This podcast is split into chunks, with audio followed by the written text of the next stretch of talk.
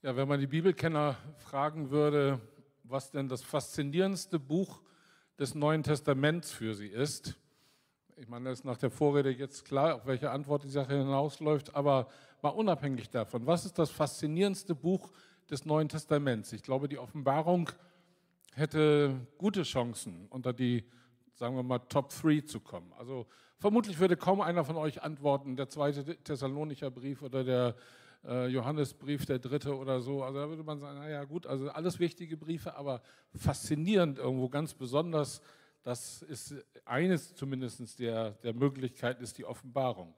Und wenn man die Bibelkenner genauso fragen würde, was ist für dich das am schwersten verständliche Buch des Neuen Testaments? Na, dann sind vielleicht nicht nur die Top 3 bei der Offenbarung zu nennen, sondern da käme man vielleicht sagen, das ist das allerschwerste Buch nicht leicht zu verstehen. Wenn ich das lese, ei, da sind so viele Bilder und so viele Visionen und so viele rauchende Katastrophenszenarien, wo man sagt, ui, also wie soll ich das alles verstehen? Wieso fasziniert die Offenbarung? Zukunft ist immer interessant.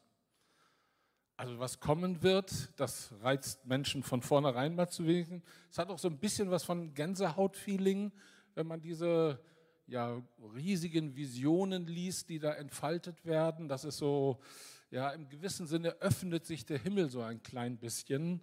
Und dann hat das, wenn der Vorhang gelüftet wird über das, was dann kommt, selbst wenn es nicht leicht zu verstehen ist, dann hat das schon was.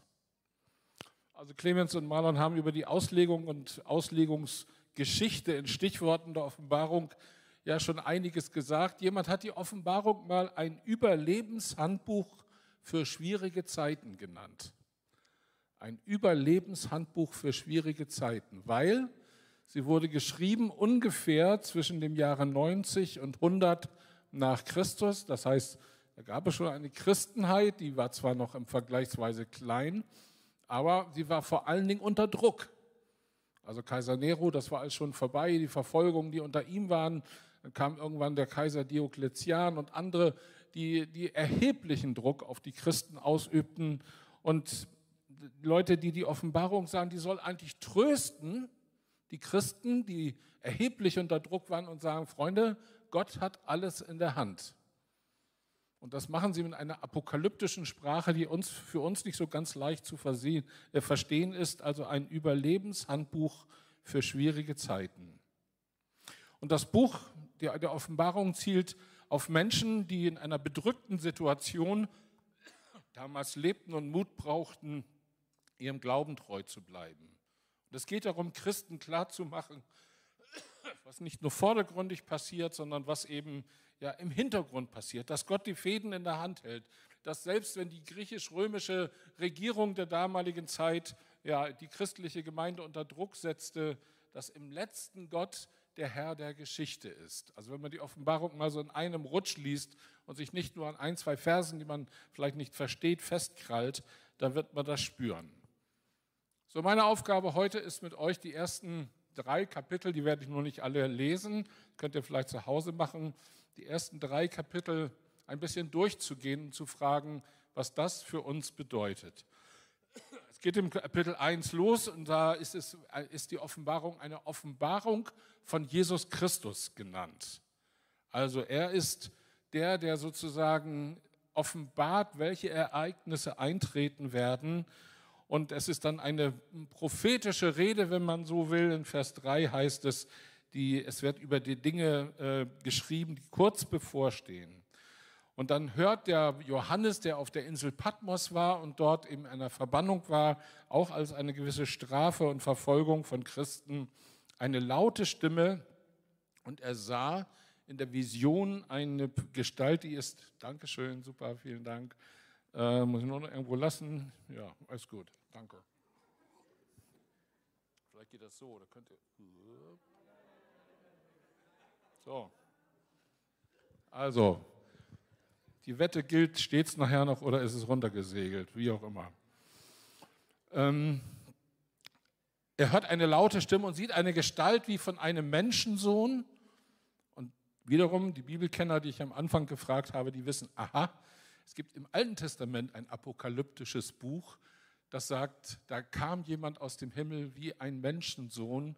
Und das ist eben ein Hinweis auf Jesus. Und Jesus selbst hat sich ja als Menschensohn bezeichnet. Und dann sagt ähm, Johannes, als ich ihn sah, da fiel ich wie tot vor seine Füße und er legte seine Hand auf mich und sagt, fürchte dich nicht. Ich bin der Erste und der Letzte und der Lebendige. Ich war tot und bin lebendig für immer und ewig. Ich habe die Schlüssel des Todes und des Totenreichs. Und dann eben die Aufforderung, schreibe auf, was du gesehen hast. So, nun geht es weiter in Kapitel 2. Und wenn man so will, ist die, der Einstieg in diese großen Zukunftsszenarien jetzt vergleichsweise soft, zumindest auf den ersten Blick. Da gibt es keine Katastrophenszenarien in Kapitel 2 und 3, sondern es gibt schlicht und ergreifend Briefe. Briefe an sieben Gemeinden, die man in der, in der Bibelwissenschaft die Sendschreiben nennt. Diese sieben Gemeinden, das waren historisch vorhandene Gemeinden, die alle in der heutigen Westtürkei gelegen haben. Also wer von euch mal in Istanbul gelandet ist oder vielleicht nach Antalya gereist ist, der ist über diese Sendschreibengemeinden sozusagen hinweggeflogen, über die Städte, die heute oft eben nur noch äh, Ausgrabungsstätten sind. Und diese sieben Sendschreiben, das haben die, Offen, die Ausleger der Offenbarung schnell realisiert, sind so etwas wie repräsentative Gemeinden für die gesamte Christenheit. Allein die Zahl sieben, die Offenbarung arbeitet ganz viel mit Zahlensymbolik. Da weiß man, das ist so die Zahl Gottes, die Zahl der Vollkommenheit. Das beschreibt, also dass es gerade sieben Sendschreiben sind, signalisiert für jemanden, der mit Zahlensymbolik vertraut war. Hier wird sozusagen die, die, die Christenheit der damaligen Zeit irgendwie beschrieben. Und nun äh, wird also ähm, ja, die, in, in, mit Briefen an diese sieben Gemeinden wird die Gesamtsituation der Christen beschrieben. Seit wann gab es denn diese Gemeinden, die tatsächlich ja existierten? Das waren ja keine fiktiven Gemeinden oder so. Ich würde antworten, obwohl wir es nicht für jede äh, Gemeinde und ihre Gründungsgeschichte genau wissen, seit Paulus dort war. Paulus reiste durch diese Gegend auf seinen Missionsreisen und er gründete Gemeinden an vielen Stellen. In der Apostelgeschichte kann man das nachlesen. Nicht jede dieser Gemeinden ist dort erwähnt. Aber Paulus war dort so in den Jahren 40 bis 50 nach Christus, auch noch mal ein bisschen später auf der zweiten und dritten Missionsreise. Eine Gemeinde, von der wissen wir ein bisschen mehr. Das ist die Gemeinde in Ephesus. Und man weiß, dass Paulus den Brief an die Epheser, den wir im Neuen Testament haben, dann ungefähr im Jahr 60 geschrieben hat. Und die Offenbarung datiert man, das sagte ich eben schon, etwa zwischen das Jahr 90 und 100. Das heißt, diese Gemeinden existierten vermutlich so 40, 50 Jahre in etwa. Das heißt, sie waren nicht mehr so ganz jung, aber sie waren auch nicht schon Jahrhunderte alt oder so, sondern waren eigentlich noch so in der Startphase, Startphase ihres Gemeindeseins.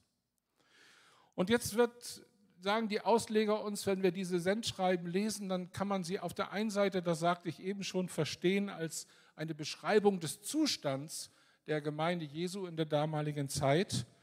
Man kann sie aber auch als Zustand äh, oder lesen als eine Beschreibung des Zustands der Christenheit überhaupt, nicht nur damals, sondern auch hier und heute. Und drittens, glaube ich, kann man die Sendschreiben lesen auch als eine Beschreibung des Zustands von mir und dir als Christen, von unseren Gefährdungen und Chancen und Verheißung und was es da so alles gibt. Ich weiß nicht, wer von euch, das geht jetzt nicht so sehr die Jungen an, die, für die ist das alles noch weit weg, mal beim Arzt ein Check-up gemacht hat. Also ich bin ja so in einem Alter, wo man von der Krankenkasse dann ständig schon Briefe kriegt, man soll mal einen Hörtest machen und Sehtest sowieso und all solche Sachen und neue Zähne braucht man auch und was nicht alles. Da seid ihr irgendwie noch nicht in dem Alter, die ihr vielleicht U30 seid, aber irgendwann kommt das und dann macht man und geht zum Arzt und lässt einen Check-up machen. Und dieser Check-up beschreibt eben, ja, wie sieht es aus? Wie ist die Lage rein körperlich? Ist alles okay bei dir oder auch nicht? Als ich mal so einen Check-up gemacht habe, da waren dann mit einmal die Blutwerte nicht so okay und so weiter. Und naja, so ist das Leben. Jetzt habe ich ähm, etwas vergessen, was ich eigentlich mit auf die Bühne bringen wollte. Genau. Aber meine bezaubernde Assistentin, die hat das. Ähm, ich habe mal so einen Spiegel mitgebracht. Und das sind, die Sendschreiben, finde ich, sind ein bisschen so wie ein Spiegel. Und die Damen unter euch, ich habe so ein Ding erstmal im Laufe der Jahre irgendwann entdecken müssen, weil meine Frau das hatte. Die Damen unter euch, die wissen, äh, was so ein Spiegel alles sichtbar macht. Nämlich, wenn man ihn umdreht und dann reinschaut, dann kommt die Wahrheit vergrößert und im Detail ans Licht. Also wenn ich mir das so angucke hier, ja, ja, Freunde, also das wunderschön, ja, ja, ja. Aber also, die Sendschreiben sind so ein Spiegel und zwar auch so ein, so ein kosmetischer, so ein Vergrößerungsspiegel, weil sie zum Teil für einzelne Gemeinden, die hier beschrieben werden, sehr deutlich sagen, wo auch im Detail ein Problem liegt dass Gemeinden irgendwelche Leute da reinlassen. Ich will das jetzt alles gar nicht im Detail erzählen, aber wenn ihr die Sendschreiben zu Hause mal lest, dann denkt mal an so ein Ding und vielleicht auch an die richtige, was weiß ich, 10, 15, 20-fache Vergrößerung, wo man so richtig genau mal hinguckt und sagt, wie sieht es eigentlich aus? Das ist der geistliche Check-up, der in der Offenbarung gemeint ist.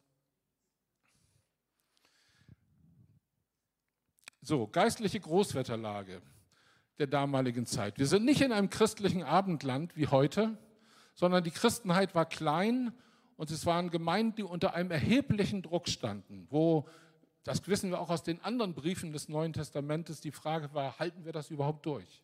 Sollten wir nicht irgendwie Kompromisse eingehen? Sollten wir nicht irgendwie mit der Situation anders umgehen, als immer sozusagen den, den Hardcore-Weg zu fahren und an dieser Stelle eben sich dann Probleme einzuhandeln, die man sonst vielleicht gar nicht hatte. Es gab auch kein neues Testament zu dieser Zeit, wo man eben hätte mal nachschlagen können. Ich will euch mal einen Überblick zeigen und ihr könnt den mal einblenden, bitte. Ein Überblick über diese sieben Sendschreiben. Und wer jetzt den Eindruck hat, das sieht ja nach Arbeit aus, ja, ist ein bisschen so gemeint. Wir werden nicht alles lesen, was davon steht, aber es gibt dieser Überblick macht deutlich, ich hoffe, ihr könnt das lesen, also ich konnte es lesen trotz meiner 66, äh, allerdings mit Sehhilfe natürlich. Ich hoffe, ihr könnt es auch lesen.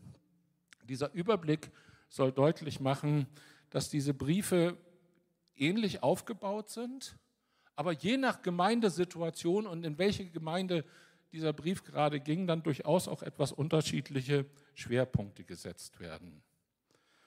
Und wenn wir uns jetzt die Sendschreiben anschauen, dann wollen wir es auf die damalige Zeit sicher beziehen, aber auch auf dich und auf mich und vielleicht auch ein bisschen auf uns als CGM.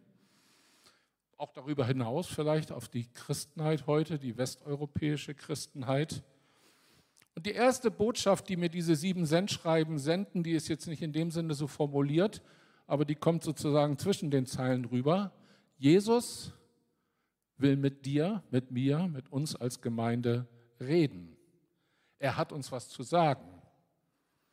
Das kann man so schnell dahin sagen, aber wenn man mal einen Moment überlegt, dann ist das ja eine Nachricht, die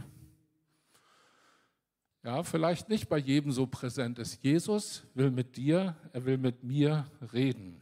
Man kann das schnell darüber hinweg, haben, hinweg hören, aber wenn man das ernst nimmt, dann stellt sich die Frage, wie gehe ich denn darauf ein? Und wo passiert denn das? Er redet, da könnte man jetzt viel dazu sagen, durch sein Wort, das, was wir vor uns haben in der Heiligen Schrift. Er redet durch Menschen. Darum ist Gemeinde Jesu so ein wichtiger Ort, den Christen sich nicht sparen sollten und meinen, ich komme auch ohne klar, sondern er redet auch durch Menschen, durch, durch Menschen, mit denen er uns zusammenstellt er kann durch andere Impulse zu uns reden. Das ist jetzt nicht mein Thema heute, aber er will mit uns reden. Und so beginnt jetzt der, die Sendschreiben beginnen alle mit der Selbstvorstellung Jesu. Also Jesus stellt sich vor auf unterschiedliche Weise. Ich lese mal ein Beispiel, Kapitel 2, Vers 8 an die Gemeinde in Smyrna. Das ist die Botschaft des Ersten und des Letzten, der tot war und wieder lebendig geworden ist. Steht also nicht, das ist die Botschaft von irgendeinem Gemeindeberater, der euch jetzt mal seine Meinung sagt, sondern Jesus sagt, die Botschaft des Ersten und des Letzten, der tot war und der wieder lebendig geworden ist. Also voluminöser kann man sich als Absender nicht vorstellen. Und diese Selbstvorstellung Jesu ist immer am Anfang in unterschiedlichen Formulierungen und die macht klar, der, der jetzt mit dir redet, der hat dir was zu sagen und der hat die Autorität und die Kompetenz und den Auftrag, dir was zu sagen, dir persönlich und dir als Gemeinde. Das Zweite, was auch eher zwischen den Zeilen steht und was nicht so ganz deutlich wird äh, in, in der Textformulierung, bedeutet oder sagt mir, Jesus kennt uns. Er kennt uns persönlich, er kennt die Gemeinde, er kennt seinen Leib, die, den Leib Christi und er blickt durch. Er sieht diese sieben Gemeinden und es kommt ein differenziertes Urteil in aller Kürze, in der das dann folgt. Er kennt uns.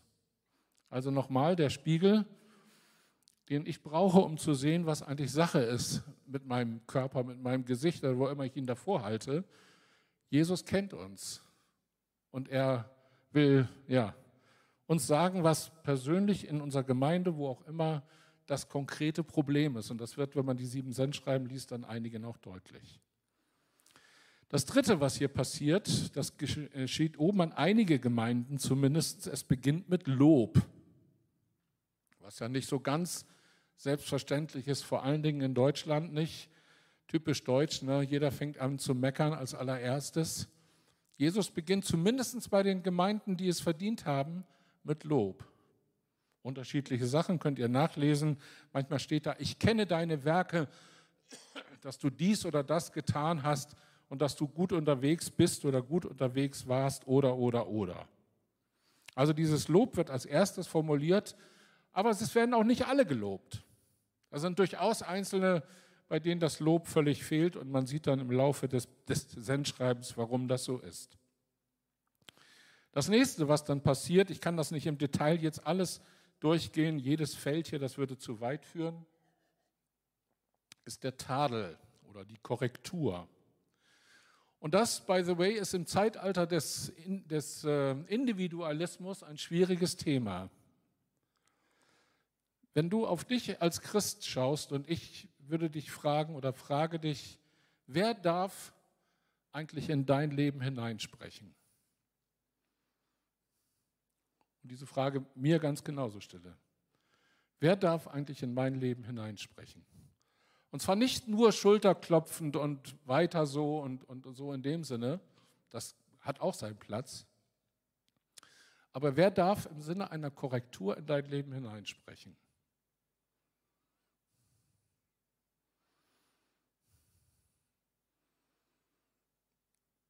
Eigentlich müsste man dann Namen und Gesichter nennen. Sagen, da gibt es Menschen, die bitte ich förmlich darum, mir zu sagen, wo ich vielleicht nachkorrigieren und nachjustieren muss. Und wie gesagt, im Zeitalter des Individualismus ist das kein so leichtes Thema. Denn ich lebe ja mit, mit in meinem Stil, der mir vertraut ist und bitteschön, du kannst es gerne alles ein bisschen anders sehen, aber ich bin da ganz überzeugt, so wie ich es mache. Wer darf in unser Leben hineinsprechen? Jesus tut das bei diesen Gemeinden. Zum Beispiel nehmen wir die Gemeinde in Ephesus, von der wissen wir deswegen ja am meisten, nicht weil das Sendschreiben so lang ist, sondern weil Paulus einen Brief an die Epheser geschrieben hat. Und da kommt in Vers 4 die, ähm, die, ähm, die Aussage, aber ich habe gegen dich einzuwenden, dass du die erste Liebe verlassen hast. Einer der bekannten Verse aus diesen sieben Sendschreiben. Also Jesus beginnt mit Lob und sagt ihnen durchaus Gutes und dann, ich habe gegen dich einzuwenden, dass du die erste Liebe verlassen hast. Und da wird schon deutlich, dass dieser Vergrößerungsspiegel eben auch für diese Gemeinde von Bedeutung ist. Eigentlich noch mehr, als man sieht nicht nur das Äußere hier, sondern Jesus spricht das Innere an.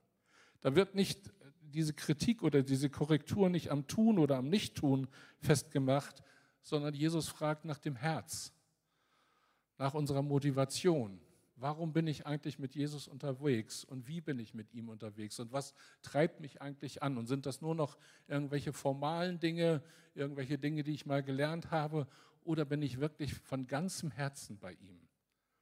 Gilt ihm meine ganze Liebe? Und der Gemeinde in Ephesus, die, das wissen wir aus dem Paulusbrief, nicht die schlechteste war und nicht am runtergekommensten war, der sagt Jesus, ich habe gegen dich dass du die erste Liebe verlassen hast. Der Tadel an die anderen Gemeinden, ich spare mir das jetzt mal, es würde zu weit führen, äh, ist durchaus sehr, sehr unterschiedlich und wird dann verbunden oft mit einer Aufforderung. Also weil das und das in deinem Leben schief liegt, weil das und das und das in eurer Gemeinde äh, nicht so ist, wie es sein sollte, deswegen fordere ich euch auf, und ich sage es am Beispiel der Gemeinde nach Smyrna, Kapitel 2, Vers 10, fürchte dich nicht vor den Leiden, die dir bevorstehen. Bleibe treu bis zum Tod, dann will ich dir den Siegeskranz des ewigen Lebens geben. Also Jesus sagt nicht, dein Christsein, wenn du alles richtig machst, wird easy sein, wird locker sein, wird entspannt sein, wird ohne Probleme sein, sondern er sagt, fürchte dich nicht vor den Leiden, die dir bevorstehen. Das ist ja für uns hier in der westlichen Christenheit ein Thema, was irgendwie weit weg ist. Aber alleine, wenn man ein bisschen sich auf diesem Globus umschaut, dann weiß man, dass für viele Kirchen und Gemeinden weltweit das ein ganz, ganz, ganz bitter aktuelles Thema ist. Und Jesus, wie gesagt, prognostiziert nicht, dass Leid nicht da sein wird, sondern fürchte dich nicht davor. Bleibe treu bis in den Tod. Paulus lehrt ja seinen Schüler Timotheus an dieser Stelle vieles. Er sagt, werde mein Leidensgefährte, schreibt er einmal im Timotheusbrief. Leide mit mir als ein treuer Zeuge Jesu Christi. Das sind Sätze, glaube ich, mit denen in unserer Glaubenskultur fast gar keinen Platz haben. Erstens, weil wir es nicht kennen und weil wir zweitens wahrscheinlich geneigt werden, dass wenn sowas mal eintritt, alles wegzubeten. Und Paulus sagt, werde mein Leidensgefährte. Leide mit mir als ein treuer Zeuge Jesu Christi. Du gewinnst sozusagen Anteil an Jesus. Und ich weiß, ich rede da ja auch wie ein Blinder von der Farbe in unserer Situation. Du kriegst sozusagen einen tieferen Anteil an, an Jesus, wenn du seine Leiden teilst. Die Briefe gehen weiter und dann folgt ein Bußaufruf. In ganz vielen Briefen ein Bußaufruf. Beispiel an Sardes, Kapitel 3, Vers 3. Denke daran zurück, wie du die Botschaft empfangen hast und gehört hast. Halte daran fest und wende dich wieder zu mir. Tue Buße, kehre um. Denk an das, was früher war. Wende dich wieder zu mir. Buße im Neuen Testament, da kann man viele Beispiele nennen wo Menschen ihr Leben total auf den Kopf gestellt haben, weil sie umgekehrt sind im wahrsten Sinne des Wortes von ihrem bisherigen Lebensweg auf einen neuen Lebensweg. Der Saulus, der zum Paulus wurde, ist ein Beispiel dafür. Aber auch Menschen, die sozusagen ihr Leben erstmal gegen die Wand gefahren haben oder gegen die Wand fahren mussten, bevor sie kapierten, dass sie umdrehen müssten, wie der verlorene Sohn im Gleichnis Jesu oder, oder, oder. Es gibt radikale Biografien im Neuen Testament, die deutlich machen, du musst umkehren, du kannst nicht auf deinem Weg bleiben. Aber ich glaube, dieser Weg oder dieser Aufruf zur Buße, den kann man auch an, an anderen Stellen festmachen. Wer zum Beispiel die Bergpredigt liest, Matthäus 5 bis 7 und im fünften Kapitel bleibt, der stellt fest, dass es da eine ganze Reihe Texte gibt, die in der Theologie als die Antithesen bezeichnet werden. Antithesen heißt, den Alten ist gesagt, das und das und das und das, ich aber sage euch. Also, den Alten ist gesagt, du sollst, was weiß ich, du sollst nicht töten. Ich aber sage euch, schon wenn du deinem Bruder die Pest an den Hals wünschst, wenn du ihn für einen Idioten erklärst, wenn du über ihm Flüche aussprichst oder, oder, oder, da hast du nicht die, die Axt oder was weiß ich gegen ihn erhoben, aber du hast ihn in deinem Herzen bereits getötet. Umkehr. Den Alten ist gesagt, dass du, du sollst nicht Ehe brechen. Ich aber sage euch, wenn du eine Frau nur begehrlich ansiehst, da hast du noch gar nicht mit ihr geschlafen, sie merkt vielleicht gar nichts davon, aber wenn in deinem Herzen an der Stelle schon richtig gründlich was schief läuft, dann hast du faktisch schon die Ehe gebrochen. Den Alten ist gesagt, du sollst nicht schwören äh, oder ja, der Schwur wird verboten. Ich sage euch, ihr sollt es gar nicht nötig zu haben, in irgendeiner Form zu betonen, ich sage jetzt die Wahrheit, sondern die Wahrheit soll sozusagen ganz regelmäßig aus eurem Mund kommen. Den Alten ist gesagt, Auge um Auge, Zahn um Zahn. Ich aber sage euch, und dann sagt Jesus, was das bedeutet. Also umkehren von meinem bisherigen Verhaltensmuster, wie ich vielleicht in meinem Umfeld umgegangen bin mit Menschen, wie ich ja, was sich eingeschliffen hat in meinem Alltag an, an negativen Verhaltensmustern, an unerlösten Beziehungen, an unversöhnten Beziehungen und umkehren und sage, im Sinne Jesu, ich aber sage euch, will ich umkehren von dem, was ich bisher getan habe. Das wird nicht immer leicht sein, das wird nicht immer ohne Rückschläge gehen, aber ich glaube, dass das hier in etwa so gemeint ist. Erinnere dich an das, was früher war und kehre um. Und wer da nicht hört und nicht umkehrt, da wird Jesus in diesem Sendschreiben ebenfalls deutlich, der wird sozusagen, dem wird das Gericht angekündigt. Nicht im Sinne, dass da ein, ein, ein, ein Gott oben sitzt, der Daumen hoch oder Daumen runter macht, sondern eher in dem Sinne, was der Mensch sät, das wird er ernten. Du wirst die Früchte dessen ernten, was du gesät hast. So an dieser Stelle, bevor wir in die zweite Hälfte dieser Briefe gehen, einen kleinen Moment innehalten. Wir hatten gesagt, Jesus kennt uns. Das machen diese Briefe nur zu deutlich. Er will mit uns reden. Er will hineinsprechen in mein Leben und in dein Leben. Und wir haben es nötig. Und der geistliche Check-up in Offenbarung 2 und 3 offenbart auf der einen Seite neben manchem Guten ziemlich viele Schwachstellen bei diesen Gemeinden, die noch gar nicht so alt waren. Neben manchem, was sie, wo sie belobt werden, gibt es doch auch eine Menge Probleme. Wie sehe der Check-up des Herrn der Gemeinde für die CGM aus? Also das jetzt im Detail auszuführen und vielleicht Meinungen auszutauschen, würde, gar, würde viel zu weit führen. Aber diese Frage könnten wir uns ja mal stellen. Und vielleicht ist gar nicht die schnelle Antwort gefragt, sondern eher die bebetete, besprochene, sehr gründlich durchdiskutierte Antwort. Wie sehe der geistliche Check-up des Herrn der Gemeinde für uns aus? Oder wie sehe der geistliche Check-up des Herrn der Gemeinde für mich persönlich und für dich persönlich aus? Was würde Jesus sagen, wenn er auf mein Leben guckt und auch wenn er den Spiegel dreht, wo es mir einmal ganz, ja, ganz offensichtlich wird, wo vielleicht die Verunreinigung der Haut und des Herzens und was auch immer noch liegt? Ich hoffe und wir hoffen klar, es gäbe Gutes zu sagen und vielleicht wäre das ja auch so. Aber wie gehen wir mit kritischen Tönen um? Wie gehen wir mit der Aufforderung um, Buße zu tun und umzukehren? Theoretisch sagen wir doch alle, nobody is perfect. Wir haben alle Lernbedarf. Wir brauchen Korrektur. Wir wollen lernbereit sein. Das sagen wir alle. Keiner würde sagen, ich bin perfekt. Aber wenn jemand zu mir kommt, der sagt, ja, hast recht, es gibt da Dinge, die du korrigieren solltest. Wie gehe ich denn damit um?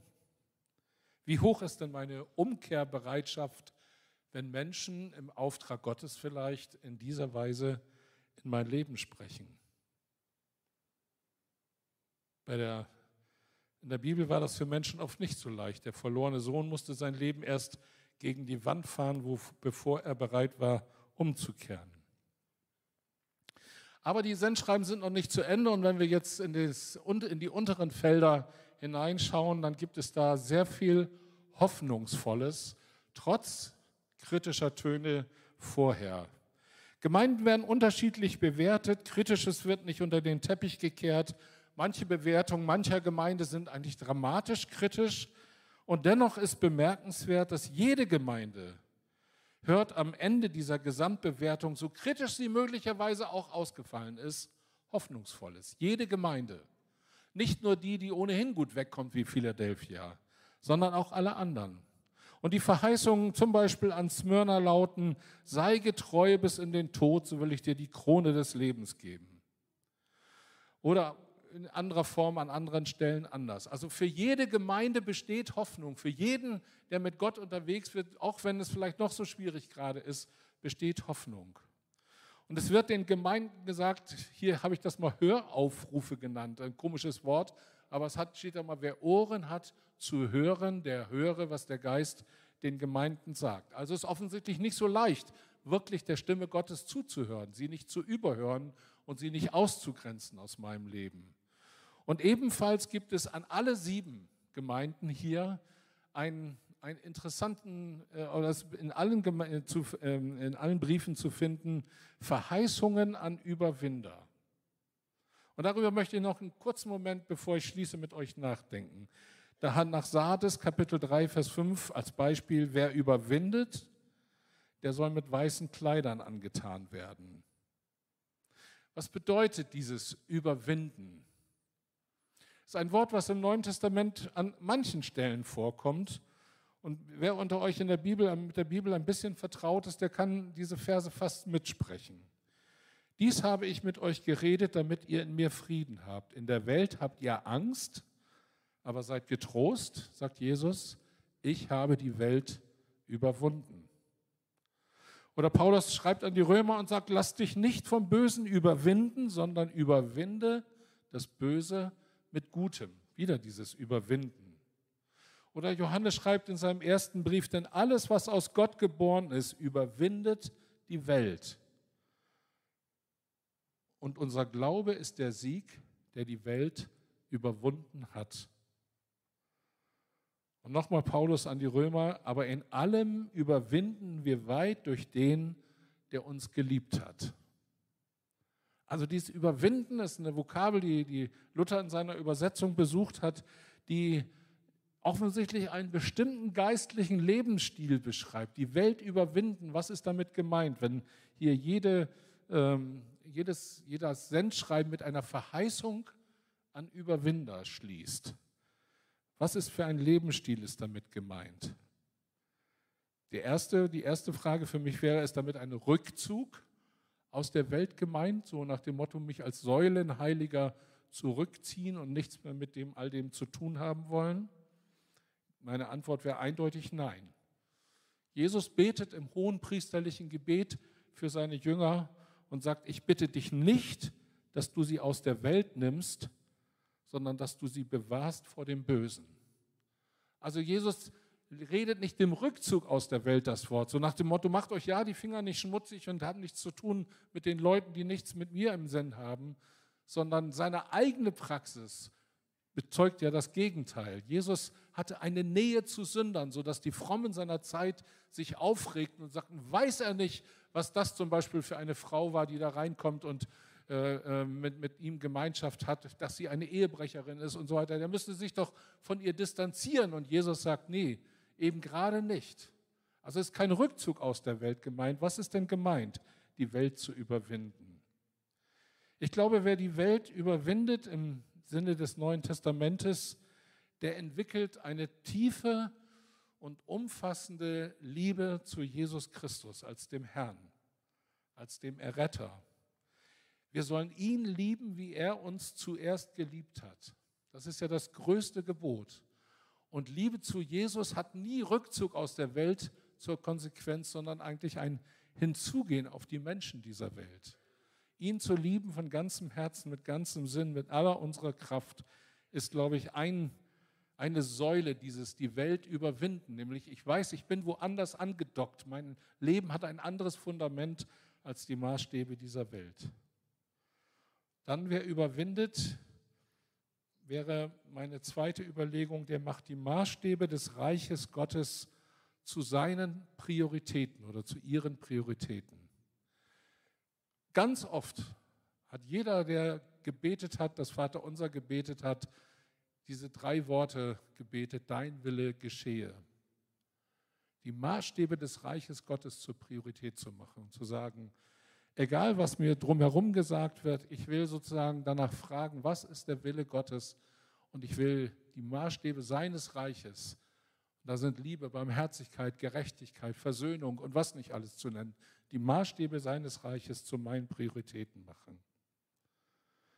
Und schließlich, wer überwindet, das machen auch diese Sendschreiben deutlich in vielem, was sie sagen, der lebt versöhnt mit Gott und mit Menschen. Vergib uns unsere Schuld, wie auch wir den vergeben, die an uns schuldig geworden sind. Versöhnung, versöhnt zu leben mit Gott und mit Menschen, ist ein Zeichen echter Lebensqualität. Und dann will ich noch einen Satz anhängen, was für mich oder wo ich denke, was das bedeutet, die Welt zu überwinden. Und das ist ein bisschen komischer Satz für Menschen, die sich mit biblischen Bildern vielleicht nicht so auskennen.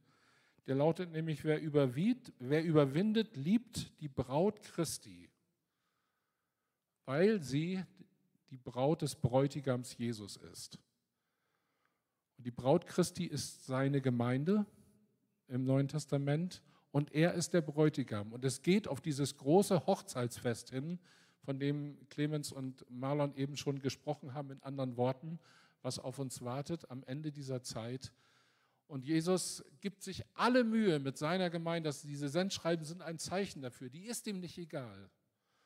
Und weil Jesus seine Braut, seine Gemeinde nicht egal ist, sollte sie uns auch nicht egal sein. Dies zu leben, darin unterwegs zu sein, Teil dieser Braut Christi zu sein, die sich auf diesen großen Tag vorbereitet, mit ihrem Bräutigam in Ewigkeit verbunden und vereint zu sein, das ist, glaube ich, mit Überwindung auch gemeint. Und dann hat das Konsequenzen für hier und heute in unserem Leben.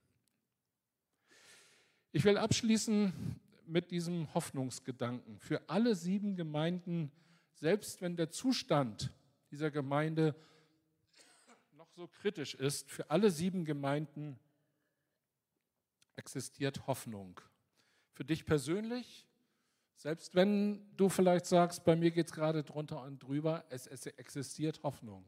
Jesus endet all diese Briefe mit Verheißungen, mit Aufforderungen, aber auch mit Zusagen dessen, was Gott tun will. Und ich will zum Schluss einfach den Text, das Sendschreiben an die am besten bewertete Gemeinde nochmal ganz lesen. Ähm, das ist die Gemeinde in Philadelphia. Und weil diese Gemeinde so positiv bewertet wird, deswegen hört einfach noch mal rein. Schreibe diesen Brief dem Engel der Gemeinde in Philadelphia. Das ist die Botschaft dessen, der heilig und wahrhaftig ist und der den Schlüssel Davids hat. Was er öffnet, kann niemand schließen. Und was er schließt, kann niemand öffnen. Ich weiß alles, was du tust.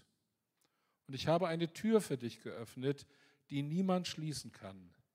Denn du bist nicht stark, aber du hast mein Wort festgehalten und meinen Namen nicht verleugnet. Ich werde einige von denen, die zum Satan gehören, sie lügen, denn sie geben sich als Juden aus, sind es aber nicht, dazu bringen, zu kommen und sich vor deinen Füßen niederzuwerfen. Sie werden erkennen, dass ich dich geliebt habe. Weil du meinen Befehl befolgt hast, geduldig zu warten, werde ich dich vor der schweren Zeit der Prüfung beschützen, die über die ganze Welt kommen wird, um alle zu prüfen, die auf dieser Erde leben. Ja, ich komme bald. Halte an dem fest, was du hast, damit dir niemand deinen Siegeskranz nimmt. Wer siegreich ist, den werde ich zu einer Säule im Tempel meines Gottes machen. Und er wird nie wieder verlassen müssen. Ich werde ihn mit dem Namen meines Gottes kennzeichnen und er wird Bürger in der Stadt meines Gottes sein, in dem neuen Jerusalem, das von meinem Gott aus dem Himmel herabkommt. Und mein neuer Name wird auf ihm geschrieben stehen. Wer bereit ist zu hören, der höre auf das, was der Geist den Gemeinden sagt. Ich möchte beten. Vater im Himmel, du hast Gemeinde gewollt und im Laufe der Jahre und Jahrzehnte, selbst bei diesen frühen Gemeinden, wurde bereits deutlich, ja, überall kommen Menschen zusammen, überall kommen Menschen zusammen, die wachsen müssen, überall kommen Menschen zusammen, die nicht fertig sind. Und das bildete sich auch im Miteinander ab. Und das ist damals wie heute nicht anders. Wir sind hier zusammen als Menschen, die nicht fertig sind, sondern die unvollkommen sind und eine unvollkommene Menschen bilden eine unvollkommene Gemeinschaft. Und trotzdem kommst du mit deinen Sendschreiben und redest hinein und willst uns persönlich und uns als Gemeinde Korrektur und, und Nachjustierung und all das mit auf den Weg geben. Und was das für Gemeinde bedeutet, ist das eine, aber ich würde, möchte dich für mich, für uns bitten, dass wir Menschen sind, die hörbereit sind, auch auf die Korrekturen, die du gibst wohl wissend, es gibt Hoffnung. Es gibt ja Ewigkeitshoffnung, die über diesen Tod hinausgeht. du hast Absichten der Liebe und des Friedens mit jedem von uns, selbst wenn du uns Korrekturen mit auf den Weg schickst. Und danke, dass du in den Sendschreiben beides hast, die, den Hinweis oder die Korrektur, deinen Weg neu zu finden und gleichzeitig die Hoffnung, dass du ja, Großes für uns bereitet hast, denen, die dich lieben. Und lass uns in diesem Sinne Leute sein, die mit dir, weil du die Welt überwunden hast, mit dir und deiner Hilfe diese Welt überwinden, dass wir die Maßstäbe deines Reiches, die zur Priorität, Priorität in unserem Leben machen, dass wir deine Gemeinde lieben, weil du Gemeinde geliebt hast, dass wir dich von ganzem Herzen lieben, mit all unserer Kraft und allem, was in uns ist, weil das das Wichtigste von allem ist. Lass uns als Menschen unterwegs sein, die in diesem Sinne ja, dein Wort hören, erkennen und immer mehr lernen zu tun. Amen.